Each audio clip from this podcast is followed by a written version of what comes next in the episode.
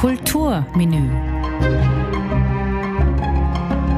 Warum sind manche Musikstücke so berühmt und sorgen für einen Gänsehautmoment? Opernarien, Klaviersonaten, Orchesterwerke, Jazzstandards, Popsongs, Rocknummern, ganz egal welche Zeitepoche oder welcher Stil. Ich bin Angelika Ortner und spreche in meinem Podcast Kulturmenü mit ausgewählten Gästen über weltbekannte Hits. Wir erzählen über Hintergründe und versuchen der Berühmt und Beliebtheit auf den Grund zu gehen. Musicals am Broadway waren in den 1950er Jahren eher leichte Unterhaltung. Zum Beispiel Kiss Me Kate, The King and I oder Guys and Dolls. Alle diese Musicals gingen immer gut aus. 1957 gab es eine Premiere der anderen Art. In der West Side Story wird William Shakespeares Tragödie Romeo und Julia ins New York der 50er Jahre übertragen. Die Liebesgeschichte zwischen Maria und Tony spielt sich vor dem Hintergrund eines Bandenkrieges ab. Somit wurde mit der West Side Story erstmals ein gesellschaftliches Problem auf die Bühne gebracht. Die Jets, das sind die einheimischen Amerikaner, und die Sharks, das sind die eingewanderten Puerto Ricaner, bekriegen sich auf den Straßen von New York. Tony, ehemaliger Anführer der Jets, verliebt sich in Maria, die Schwester des Sharks-Anführers. Happy End gibt es, wie auch in Romeo und Julia, wie wir wissen, keines. Wir hören nun das Lied Maria, gesungen von Jim Bryant.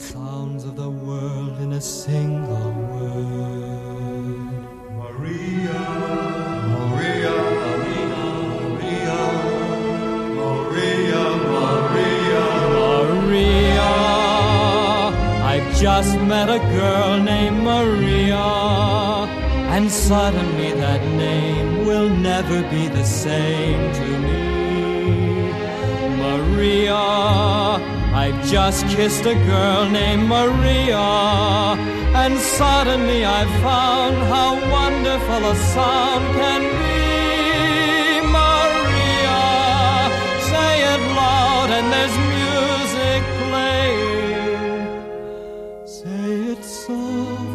and it's almost like praying. Maria, I'll never stop saying, Maria.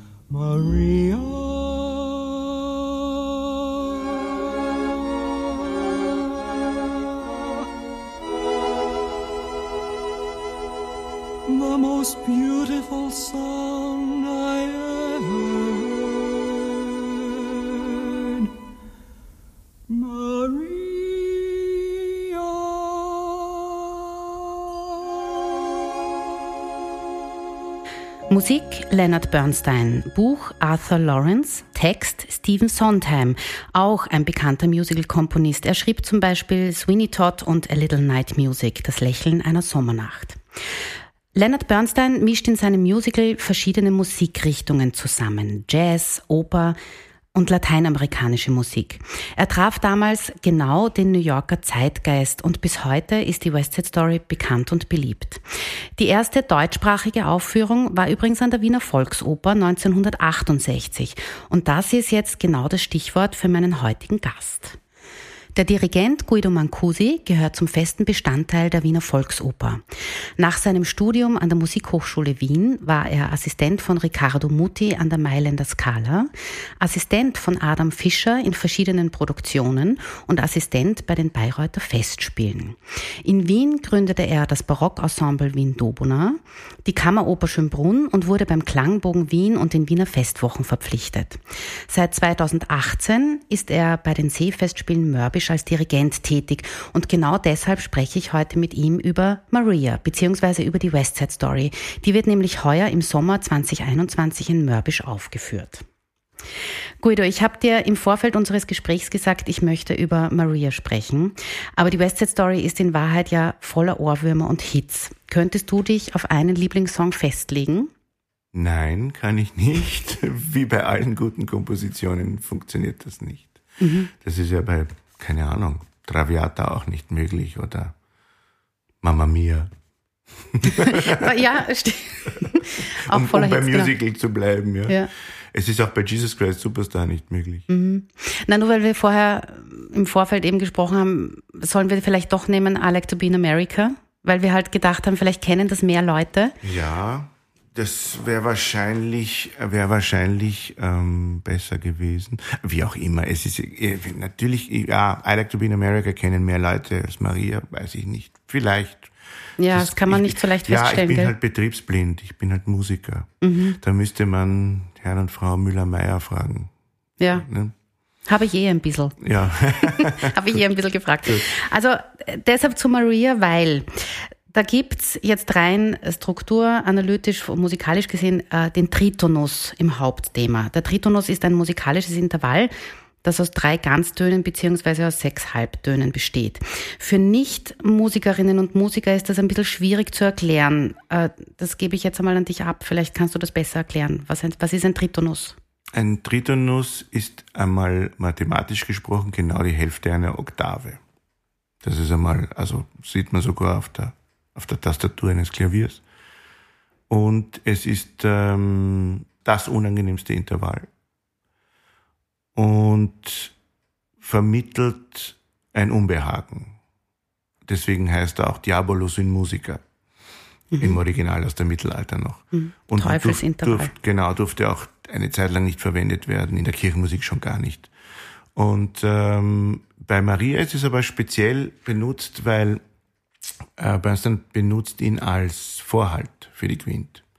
Also es ist Maria, also es ist nicht Maria, sondern es ist Maria. In dem Fall ist es ein Vorhalt. Also nicht wirklich das Hauptintervall.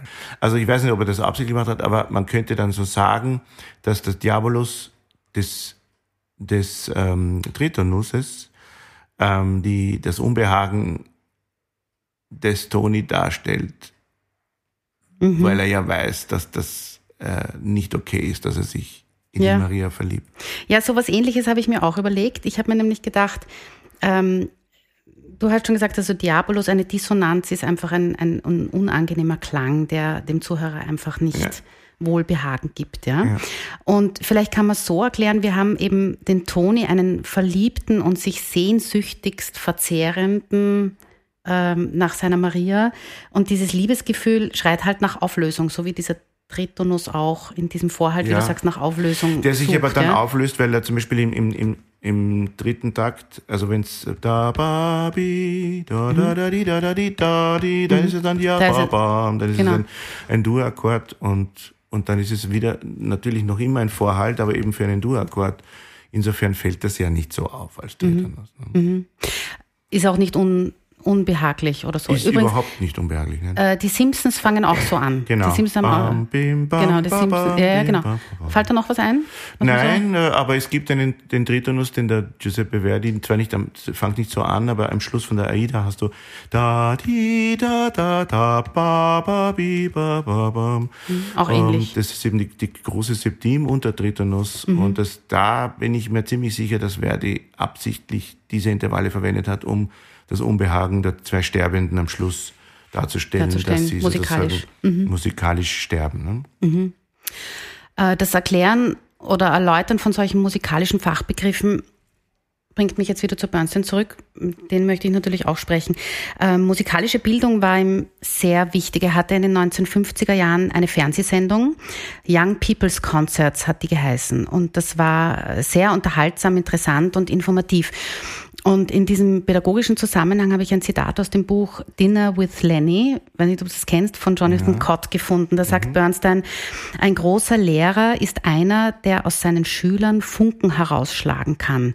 Funken, an denen ihr Enthusiasmus für Musik oder was immer sie studieren, schließlich Feuer fängt. Hast du, kennst du ein paar Videos oder hast du diese ähm, Ja, die kenne ich. Die, die, also die, die, die, die haben wir in den, in den 80er Jahren, also ich hatte einen hervorragenden Musiklehrer im Musikgymnasium und ähm, der Herbert Ortmeier, da muss ich den Namen schon nennen, weil ich ihn einfach mag und weil er ein Genie ist. Und der, der hat uns einfach mit vielen Dingen konfrontiert, unter anderem eben auch mit diesen Videos.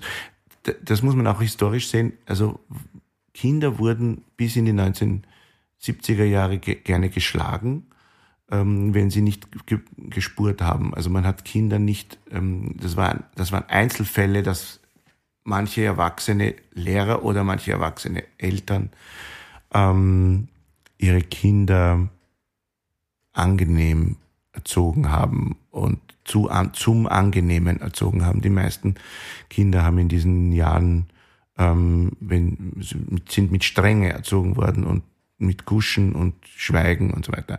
Und dass jemand kommt und sagt, so jetzt will ich einmal nur Kinder im, also da waren natürlich Begleitpersonen mit, aber ich will hauptsächlich nur Kinder im, im Konzertsaal haben. Und ich spreche direkt die Kinder an, das war wirklich was Neues. Also mhm. da, das, das historisch gesehen war das was absolut Neues. Das ist heutzutage in den Theatern und in den Opernhäusern oder in den Konzertsälen gang und gäbe, dass man Kinder- und Jugendtheater macht, Kinder- und Jugendkonzerte. Mhm. Das ist selbstverständlich. Überall gibt es ganze Zyklen, auf der aber Konzerte Welt, über, Auf ja. der ganzen Welt macht mhm. man das, ja. Das geht von Chile bis Murmansk. Mhm.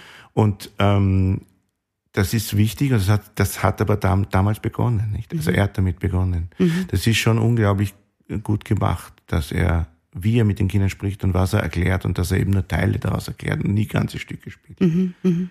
Das, das äh, war genial. Ja, ich habe mir ein paar Sachen eben auch angeschaut und das ist ein Vergnügen. Also das, auf YouTube kannst du heute alles irgendwie nachschauen und alles in Schwarz-Weiß und es ist wirklich irrsinnig lustig, wie er Querverweise findet und, und wie er das erklärt. Und ja, dann, und wie er auch erklärt, wie manchmal manche Musiksachen völlig unmusikalisch, also mhm. nur durch Gefühl oder durch blöde Witze. Ja. ja. Das ist auch hat ja auch was. Hat auch was, ja. ja. Was ist denn Bernstein für dich? Also, was verbindest du mit ihm? Hast du ihn auch live erlebt als Dirigent? Ja, noch? ja, das schon. Also, ich habe ihn live erlebt ähm, als äh, Wiener Sängerknabe.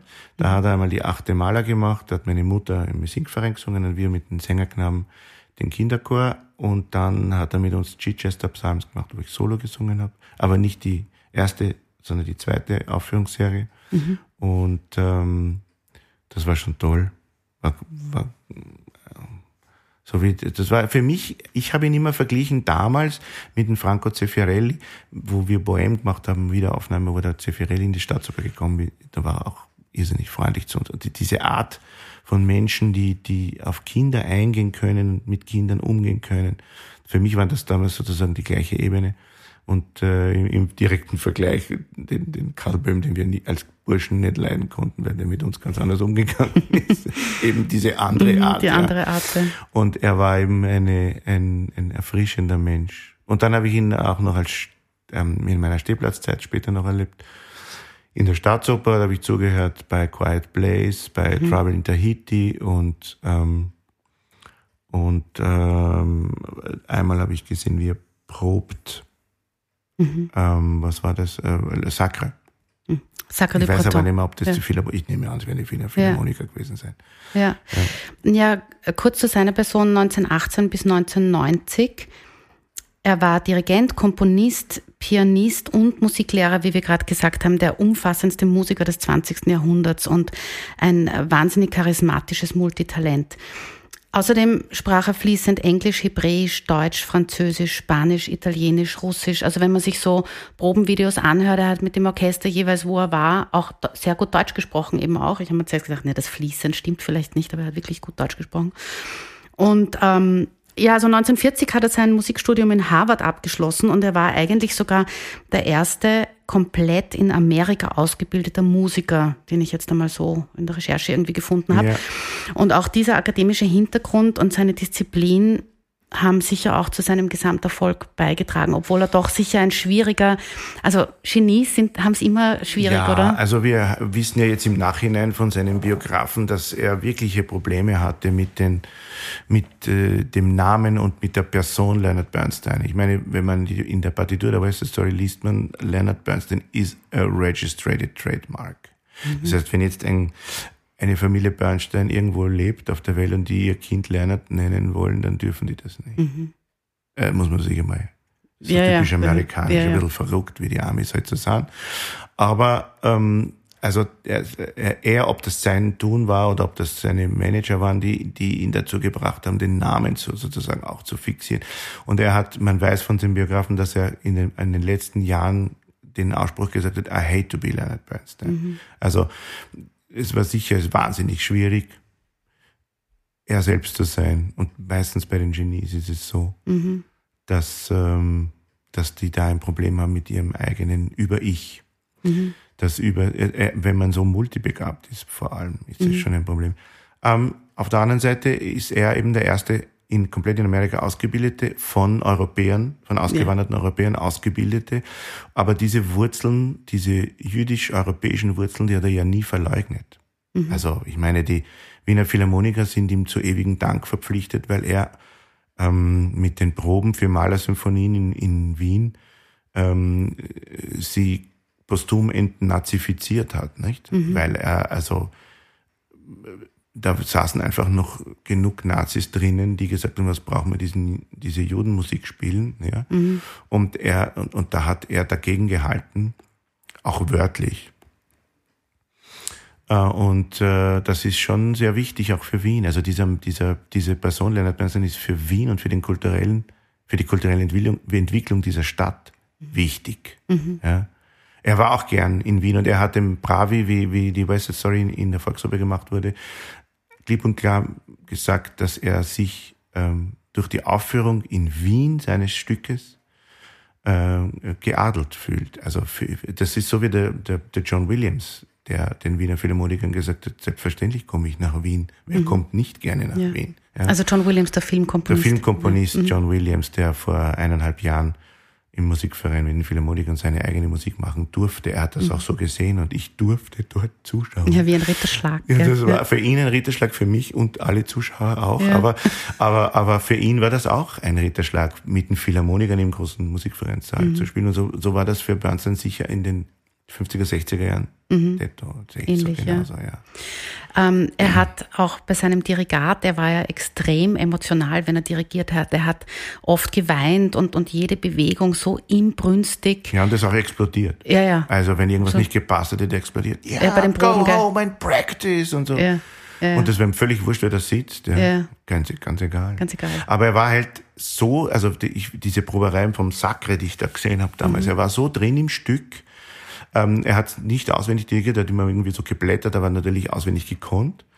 Äh, zumindest die Probe hat er nicht auswendig dirigiert. Ich weiß nicht, ob das, das Konzert habe ich nicht gesehen. Und er hat ähm, einfach, er war so genau und, und so exakt, dass, dass jeder Musiker, also auch wenn er jemanden angebrüllt hat oder angeschrien mhm. hat, war das irgendwie klar, ja, ja, sehr klar, ich habe einen Fehler gemacht, ja, mhm. logisch. Also Gerade, dass der sich nicht entschuldigt. Der Maestro hat immer recht, natürlich. Mm, damals war das noch so, ja. ja ich glaube, in den 80er Jahren waren die, waren die Dirigenten noch äh, immer, immer Rechthabende, immer zu, Recht zu Habende. Mhm. Das hat sich ja gewandelt in den mhm. letzten 30 Jahren, mhm. Gott sei Dank. Also dir wird auch, dir wird auch widersprochen. Ja, und ich finde das auch richtig, weil wenn ich, erstens, man kann ich auch Fehler machen, weil ich finde auch Karin und Bernst haben sicher Fehler gemacht. Ähm, und, und alle anderen damals. Und jetzt ist es halt so, dass das ähm, ein bisschen mehr Kammermusik ist. Mhm. Es ist, soll mhm. es nicht sein, weil also ein, ein, ein Dirigent ist halt dann doch der letztentscheidende oder eine Dirigentin eben auch. Aber das Kammermusikalische Miteinander hat schon mehr Vorrang auch. Also mhm. ein, ein, Orchestermusiker ist angehalten zu sagen, wenn ihm was nicht passt. Ich finde das langweilig, wenn die Musikerinnen da nichts sagen. Mhm. Es ist Fahrt. Ja.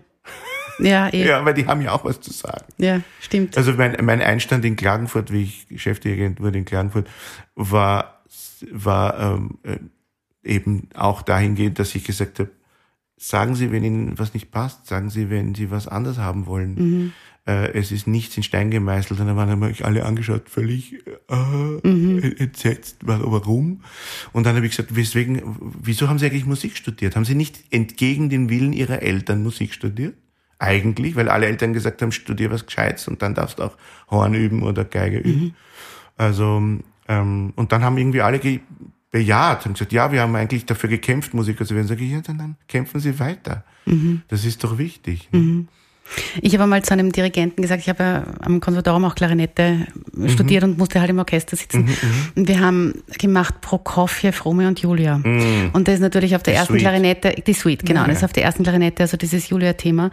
Und äh, der Dirigent damals, Georg Mark war das, der hat halt immer grantig reingeschaut und ich habe mich dann einmal so irgendwie gemeldet, also wirklich junge Studentin, habe gesagt, können Sie mich bitte anlächeln, wenn Sie mir den Einsatz zu diesem Solo geben, sonst Ja. kann ich es nicht spielen. Und das hat er das dann immer gemacht, bei jeder Ja. Probe und bei jeder Aufführung. Und ich habe es immer schön gespielt. Und, Also und der Georg ist, also der war ja mein Kollege lange Zeit im, an der MUG, also noch damals Konservatorium. Konservatorium. Und der, der, der Georg ist ein freundlicher Mensch, also so ist es ja, ja. nicht. Na, wie gesagt, er hat dann eh gelächelt.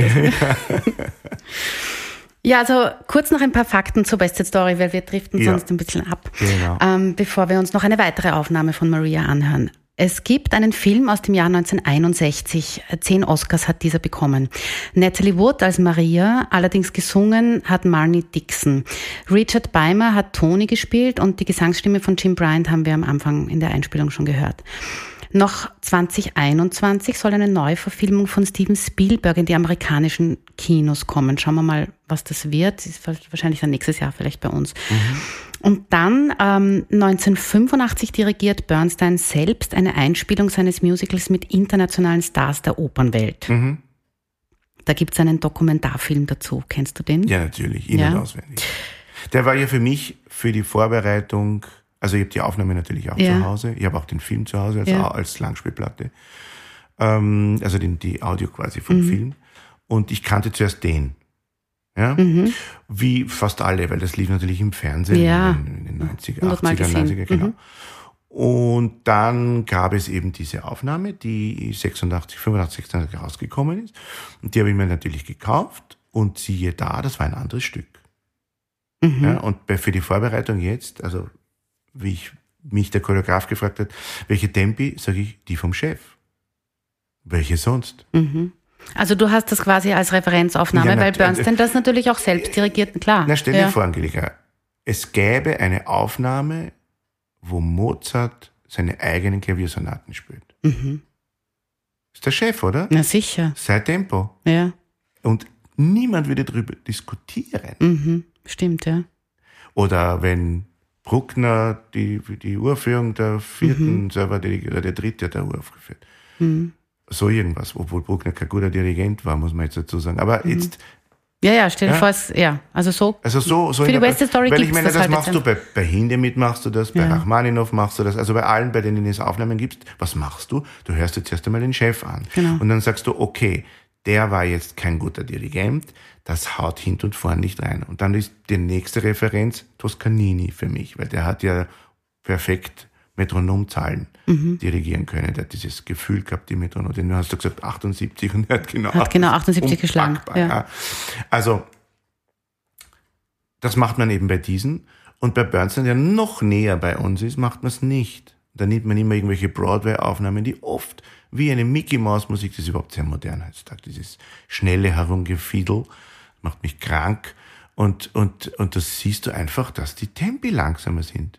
Bam, bam, bam, digi, digi, dim, I feel pretty, da, di, da, und im, da, im Film, und da, da, di, di, da, di, Viel schneller, ja. Viel schneller, auch im Broadway, viel schneller. Oder ähm, Unterschied zwischen Mambo und Samba. Nicht? Ja. Samba ist dann, dann, dann, dann, gata, gata, gata, dann, dann, dann, und Mambo ist dann, dann, dann, dann, gata, gata, gata, gata, gata. Einfach langsamer, ja. Tanz, tanz, di, di, dann, dann, dann, dann, dann. Ja. Und da, da, da- das ist ja auch eine Frage der Schrittfolge. Also wenn man Mambo und Samba tanzen kann Ja. und ich tan kann tanzen, ich bin jetzt kein Balletttänzer, ja. Ja.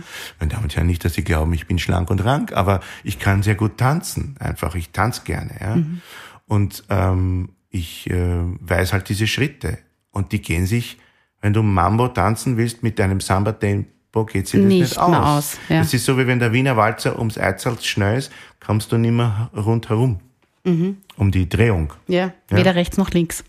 Ja, links schon gar nicht. Links schon gar nicht, genau, Ja. mit überkreuzen. Ja. Ja. Also zum einen Referenzaufnahme, Tempo, der Chef dirigiert. Ja, ja, absolut. Aber die Stars von der Oper, ja, also Maria singt Kirite Canava und Mhm. Toni ist José Carreras. Ähm, wir hören uns das dann gleich an, Mhm. die Carreras-Aufnahme von Maria. Ähm, in, dieser, in diesem Dokumentarfilm über diese Aufnahme Mhm. Gibt es ganz viele Streitigkeiten zwischen Carreras und Bernstein, weil der Carreras ich will jetzt nicht schlecht reden, aber man muss es, finde ich, in dem Zusammenhang schon sagen, völlig unrhythmisch singt. Also, ja, äh, und der niemand- Bernstein ist ausgezuckt. Ja, niemand traut sich das zu sagen, aber ich sage jetzt hier und jetzt, er ist die absolute Fehlbesetzung. Ja, kannst du ruhig sagen. Absolute Fehlbesetzung. Nämlich äh, auch, obwohl ich beide stimmlich liebe und, und in allen vielen, vielen, vielen, vielen anderen Rollen ähm, sehr verehrt habe und eigentlich noch immer verehre, ähm, die Kiri Deganava ist keine absolute, aber auch eine kleine Fehlbesetzung. Ja? Weil man sich das damals schon hätte leisten können, eine Sängerin zu nehmen, die Latino-Wurzeln hat, hätte es gegeben und einen Tenor, der nicht Latino ist. Ja, Hätte der, es sicher auch gegeben. Na, selbstverständlich. Ja, aber was, wie Ja. kommt es dann zu so einer Besetzung? Naja, das, sind, das ist die, die Allmacht der, der Agenturen. Produzenten der und ja, der Agenturen. Die Agenturen beherrschen unsere seit Mhm. 60 Jahren, seit, also seit ähm, nach dem Krieg. Früher war das so, also in den 20er, 30er, 40er Jahren waren die Intendanten, also die sogenannten Impresarii, die durch die Welt gefahren sind und sich Künstler angeschaut haben und die engagiert haben. Und da gab's auch Agenten, aber die waren mehr wie ein Sekretär quasi. Mhm. Und äh, seit den 50er, 60er Jahren gibt's Agenturen und die beherrschen die Welt. Aber, So da, aber funktioniert Bernstein also hätte ja, ja, jetzt, aber ne? Bernstein hätte ja damals sagen können, äh, der Carreras passt als Das- Toni nicht, weil wir brauchen einen Amerikaner. Chance, keine. Ja, es gab damals sogar beim, beim, beim Techniker sitzen ganz viele Leute, die in der Partitur mitlesen. Und Mhm. Ja, ja, es gibt doch einen, Großartige Aufnahmeleiter. Ich leider, ich habe kein Namensgedächtnis, Ja. aber das ist ein berühmter Aufnahmeleiter, Aufnahmeleiter. der Grammophon. und da gab's für den Carreras extra einen, der ihm dauernd gesagt hat, wie er die Wörter aussprechen soll. Ja, ein eigener ja? Coach, ja. Ein eigener Coach, weil er singt nicht just, sondern er singt dauernd Chest. Das hört man dann auch in der, ähm, oder, oder Gumming statt Coming, ja. Und das wurde dauernd ausgebessert. Und hinzu kam noch diese rhythmische Schwierigkeit und dass der Bernstein schon so sauer war auf ihn, ja. Also, ja, ja. horchen wir es uns einmal an, wie es Ja, klingt, bitte. im Stückerl. Maria, I've just kissed a girl named Maria and suddenly I found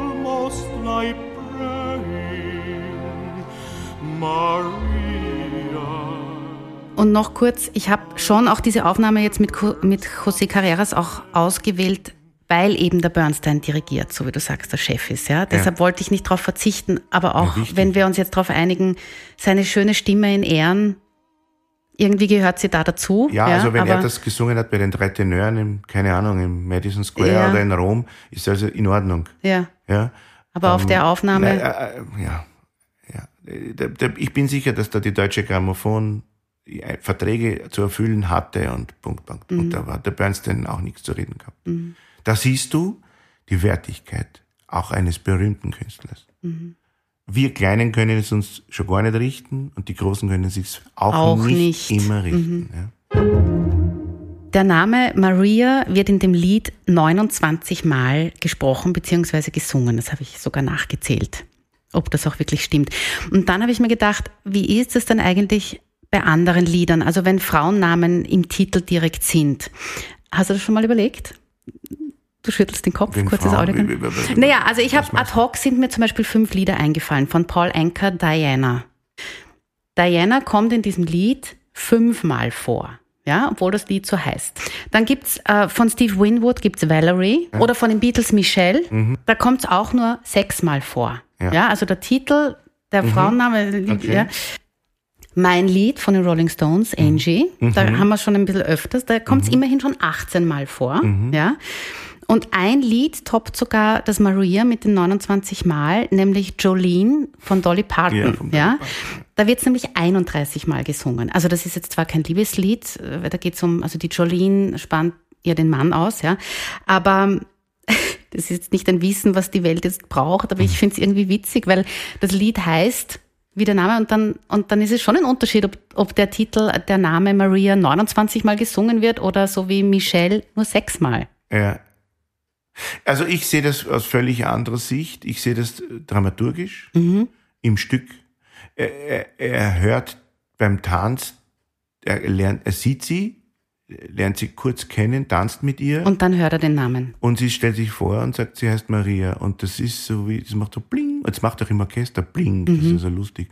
Und, ähm, und dann äh, kann er diesen Namen einfach nicht mehr, also er kriegt ihn von den Lippen nicht mehr Ja. weg. Er sagt ihn ja vorher im Text auch noch Sagt er auch noch. viermal. Bevor er singt, Ja, sagt Maria. Maria, Ja. und dann spricht ihn der Riff an. Ja, und dann, äh, Tony, kommst du, Maria, so, wie, Ja. so irgendwie dumm vor sich. Maria, Maria. So, wenn man ihn äh, so in Gedanken aufmalt, ja. Ja. ein bisschen doof irgendwie. Aber das finde ich super, weil er einfach das so ist. Ich weiß es, wie das ist, wenn man als verliebter Mann ist, dann ist man wirklich ein bisschen doof. Auch als verliebte Frau ist man ein bisschen doof. Okay, das kann ja. ich nicht sagen. Aber, aber das ist irgendwie das Schö- Schöne, wenn man verliebt ist, dass man einfach so doof wird. Das ist diese rosarote Brille. Und er, an der, Sp- das, so sehe ich das. Deswegen, ob das jetzt 29, 31, er sagt einfach unglaublich oft Maria. Maria, ja. Und wir haben das ja schön gelöst. Also das ist die, die Idee war vom Werner Sobotka, fand ich bezaubernd. Ähm, the most beautiful sound I ever heard. Und dann kommt aus seinem Gedanken Maria. Das haben wir aufgenommen mit seinen Riff, äh, mit seinen äh, Jet-Freunden, Freunden, Freunden, Freund, mit seinen ja. Jet-Freunden. Friends, ja. Genau. Und äh, die die ganzen Sänger der Jets haben das eingesungen. Maria, der nächste Maria, Maria, Maria. Ja. So haben wir verschiedene Maria-Rufe und die laufen. Der Ton hat das dann so gelegt, dass das über die ganze Anlage läuft. Also so äh, 360 Grad rum. Ja. Und das schaut, klingt so, wie wenn es aus seinem Kopf, Kopf kommt, kommt, ja, aber eben super. aus verschiedenen Seiten. Ja. Und das ist super. Er hört von überall Maria, Maria, Maria, Ja. Maria und dann Und dann er fängt das wieder- Maria, ja. dann fängt Ja, er an vorne. Das Ja. ist so poetisch, schön. Schön, Ja. ja. super Idee. Das passt auch zu der einen Aufnahme, die ich jetzt auch noch habe. Das ist eine CD aus dem Jahr 1996, heißt The Songs of West Side Story. Und Stars wie Candy Loggins, Aretha Franklin, Natalie Cole, Patti LaBelle, Little Richard, der Little Richard singt I Feel Pretty drauf, Phil Das Collins, Kann ich mir vorstellen, ja. Phil Collins und noch viele anderen sind da dabei. Und Maria singen hier drei Sänger, nämlich James Ingram, Michael McDonald und David Peck. Das klingt so. I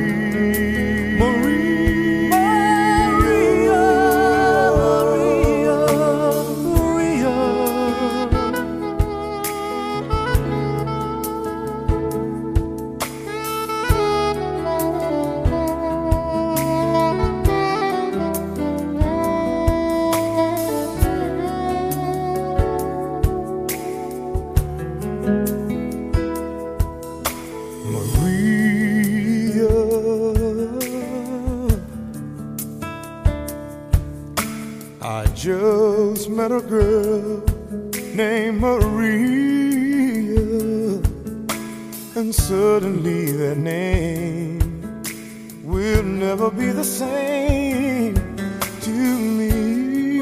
Oh. Maria, I just kissed a girl named Maria.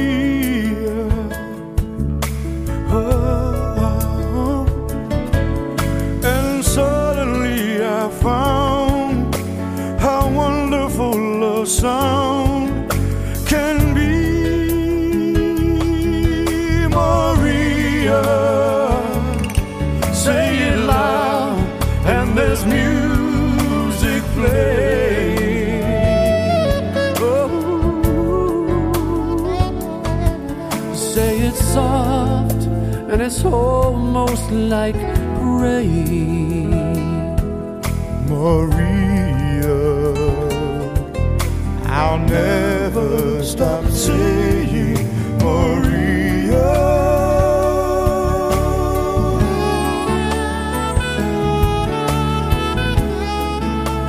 Maria.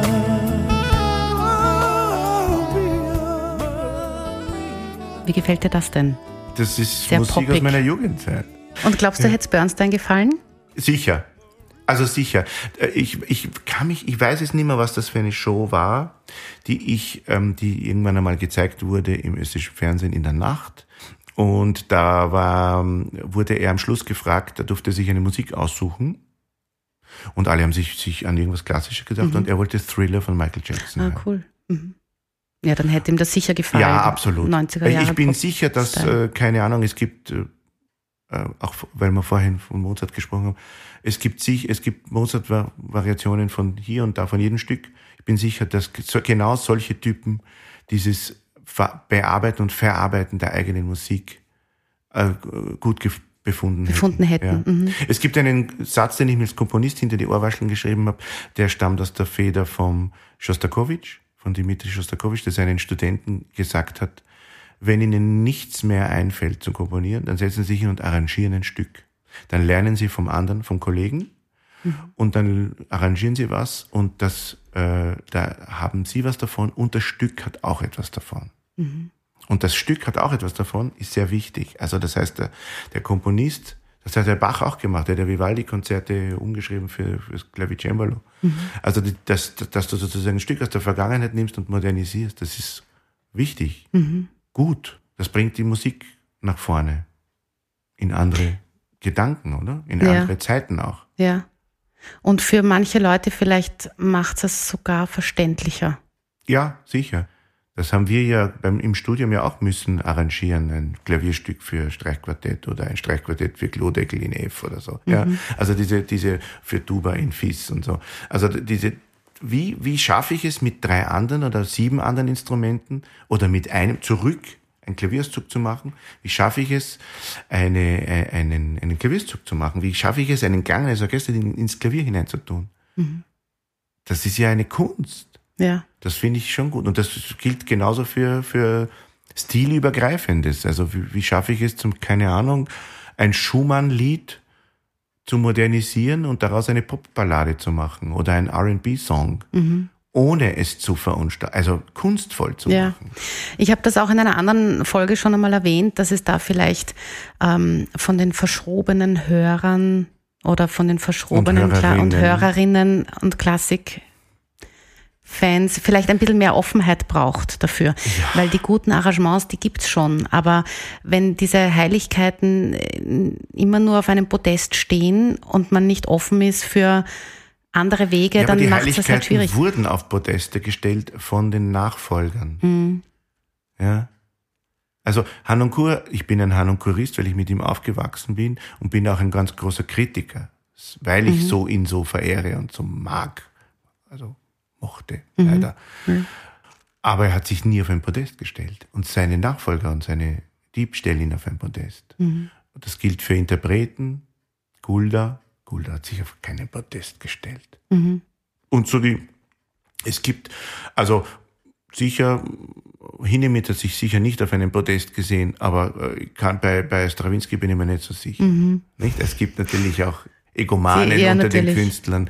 Ganz Wagner hat viele. sich sicher selber auf ein Podest Ja. gestellt, Bruckner sicher nicht, Ja. Brahms sicher nicht. Ja. Ja. also es kommt schon auf den Charakter an. Auch, ja. Aber ähm, Wagner hat sich sicher gerne selbst äh, schon in Bronze verewigt, hätte sich gern gesehen. Mhm. Und ähm, ja, aber ich, ich finde dann, wenn man auf einen Podest gestellt wird, kommt es darauf an, wie, wie du dieses Podest beleuchtest. Ja. Ja, das ist ein schönes Bild, wie du es beleuchtest. Ja. Ja, stimmt. Letzte Frage. Warum Okay. ist Kunst systemrelevant? Ja, äh, zwei Antworten dazu. Die Antwort als Künstler.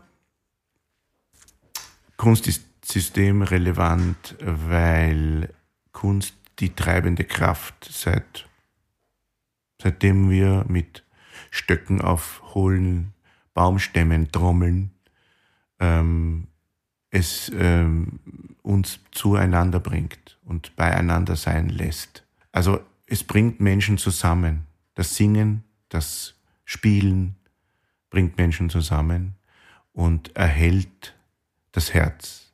Das sehe ich aber als Künstler. Kunst kann vieles. Kunst kann nur nicht die Welt verändern.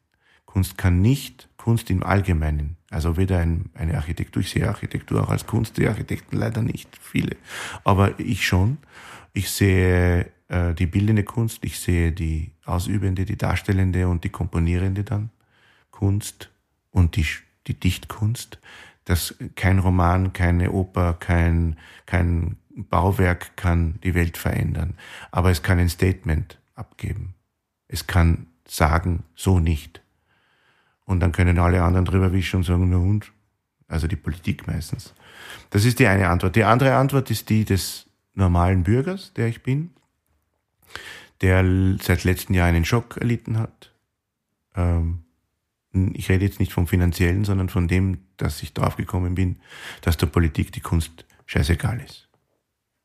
Ich muss das Wort verwenden, weil uninteressant kann ich nicht sagen. Ich muss scheißegal sagen. Es ist ihnen völlig wurscht. Und, ähm, und es ist, und das ist noch viel erschreckender, dem breiten, der breiten Masse, dem Volk auch wurscht. Und das geht aber nur deswegen, weil wir in der Zeit leben, wo ähm, Kunst aus der Dose abgerufen werden kann für wenig Geld. Meine Großmutter hat die erlebt, die äh, spanische Grippe. Und die hat, wie ich das erste Mal krank Grippe gehabt habe mit 14, s- mein Bett nicht verlassen. Und hat gelüftet, hat eine Maske getragen, hat mich gewaschen einmal in ein, ich war wirklich, wirklich, wirklich mit 42 Fieber ziemlich krank. Ja. Kann mich noch erinnern an die Bilder, die, wie sich die Wände bewegt haben und die Tapeten äh, angefangen haben mit mir zu sprechen. So. Also war ganz, ganz, ganz schlimm. Und sie hat gesagt, damit spaßt man nicht.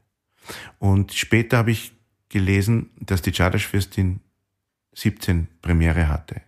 Und die ersten drei Jahre, 17, 18, 19, also mitten in der spanischen Grippezeit, vor ausverkauftem Haus gespielt wurde. Jahrelang. Die Theater bummvoll waren. Alle mit Grippe in die Theater gegangen sind. Das geht. Verstehst du, was ich meine? Also, weil man nicht aus der Dose leben konnte. Die Leute sind in die Theater gegangen. Kranker und haben andere angesteckt. Millionen sind gestorben. Aber man ist zur Kunst hingegangen. Man ist ins Museum gegangen. Man hat sich, es war sozusagen das Kranksein scheißegal. Und jetzt leben wir in einer digitalen Zeit. Und diese digitale Zeit ist auch ähm, medizinisch digital geworden. Es ist alles hyper sauber und desinfiziert. Als, als richtiger Musiker muss ich natürlich die übermäßige Terz zitieren und desinfiziert sagen. Aber ähm, und diese Desinfizierung, die, die äh, trägt sich überall hin und auch in unsere Köpfe. Also in meinen nicht.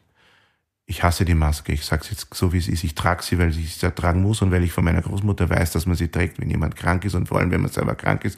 Aber ich hasse dieses Übermäßige und Übergetue. Das ist einfach zu viel des Guten. Es ist richtig, aber es ist auch nicht ganz richtig. Und da, da kann ich einen Satz jetzt in den Äther schicken, den ich von meinem Fagottlehrer, den Professor Zehmann, einen lieben Gruß, falls er das hört, äh, mitbekommen hat. Alles, was zu ist, ist schlecht. Gemeint hat er zu hoch, zu tief, zu laut, zu leise, zu langsam, zu schnell, aber auch zu blöd, zu gescheit, zu viel Maske, zu wenig Maske. Also der goldene Mittelweg, die Klugheit in der Mitte, nicht die, nicht die Mediokrität, das langweilige Mit Mittelmaß, sondern der, der, das Springende, die, die Mitte, der Gold, die goldene Mitte eben, das goldene Handwerk, die goldene Mitte, das, das Interessante an der Mitte. Diese Extreme, in der Politik sind die Extreme auch schlecht. Zu links und zu rechts äh, äh, ist nicht gut. Zu schnell fahren ist nicht gut. Zu langsam fahren auch nicht, wenn man Verkehr aufhält. Also das, das in den Mittelweg finden. Einen guten. Es gibt ja einen großen, breiten Grad des Mittelwegs. Und das, da bin ich als Bürger aufgewacht. Da ist Kunst einfach nicht systemrelevant. Haben wir die, die sogenannte A-Karte gezogen. Und die Politik ist sehr schuld daran. Sehr, sehr, sehr schuld daran. Und wenn sie uns wieder nächstes Jahr zusperren, dann, dann, dann weiß ich nicht mehr, was ich mache als Demokrat. Weil ich muss zur Wahl hingehen. Vielleicht gebe ich einfach einen weißen Zettel ab. Das geht nicht mehr. Uns zusperren geht nicht. Wie, von mir aus uns wieder halbieren auf 50 Prozent und so, ja, und Masken und 3G und so, das ist alles in Ordnung. 3G finde ich super. Aber, aber das Zusperren, das ist einfach, das ist einfach irrwitzig, das ist dumm. Den Herrn Kurz lade ich ein, in Konzerte zu gehen. Von mir aus auch in Rockkonzerte. Er soll endlich einmal seine großen Ohren aufmachen und zuhören. Zuhören. Und nicht seinen Beratern nur zuhören, sondern dem Volk. So doof ist das Volk nicht.